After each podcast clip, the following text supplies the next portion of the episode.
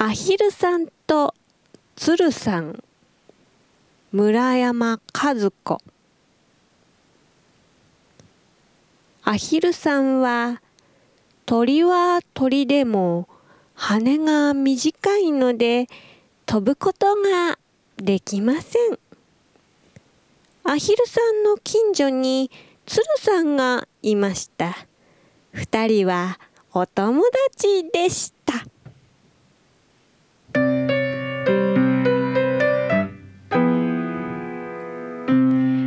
ルさんは鶴さんの羽を見るたびに一度貸してもらいたくて仕方がありません。でも貸してくださいなどということはアヒルさんは恥ずかしくて言えません。鶴さん君の羽は飛べるからいいね。僕君に僕の持ってる万年筆をあげようか。とアヒルさんが言いました。鶴さんは大喜びで。嬉しいな。あ本当にくれるのかい？と言いました。うん。げる。と言ってアヒルさんは鶴さんに万年筆をあげてしまいました。そして鶴さんは毎日それを胸に挟んでいます。でもじゃあ君に僕の羽を貸してあげよう。とは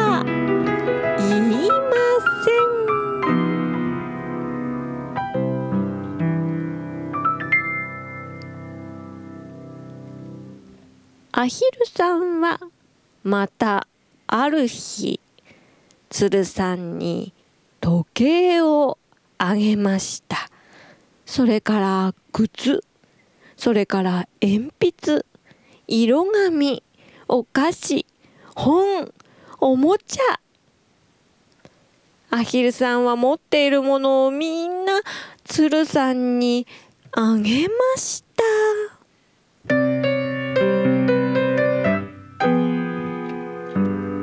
鶴さんはお家にそれを持って帰って机の中に誰にも言わないでしまっておきました。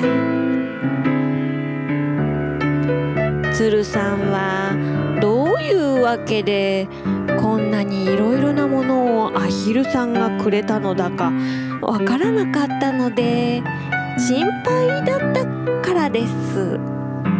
でも子供でしたからやっぱりくれるものはもらわずにはいられなかったのです。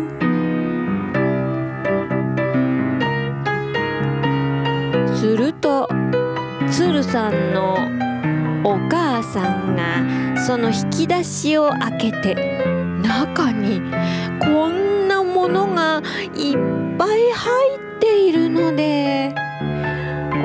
驚いて鶴さんに聞きました。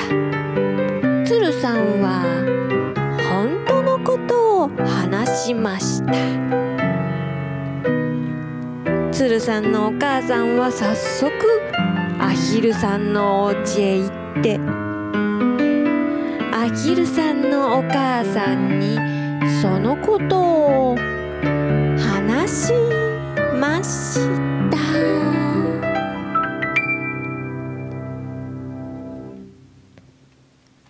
アヒルさんのお母さんはアヒルさんを呼んでどうしてこんなたくさん鶴さんへお母さんには黙って物をあげたのかと聞きました。がアヒルさんは顔を真っ赤にしてどうしても言えません。おしまいにとうとう小さな声で言いました。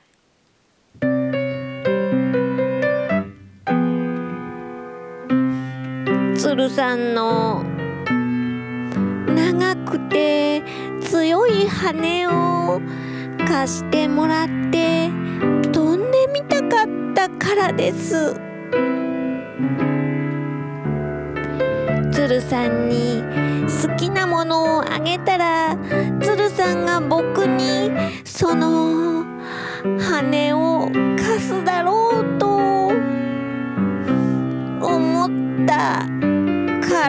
です。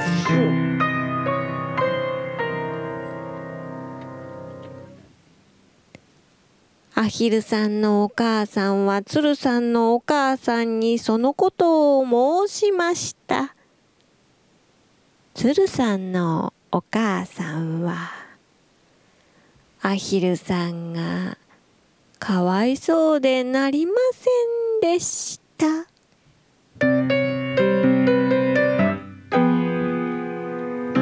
それで鶴さんのお父さんは航空会社の社長さんですから近いうちにアヒルさんをその飛行機にタダで乗せて高いところを見せてあげようと思いました。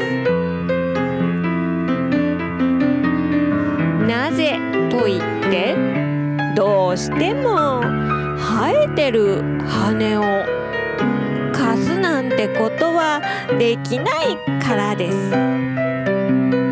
アヒルさんは子供ですから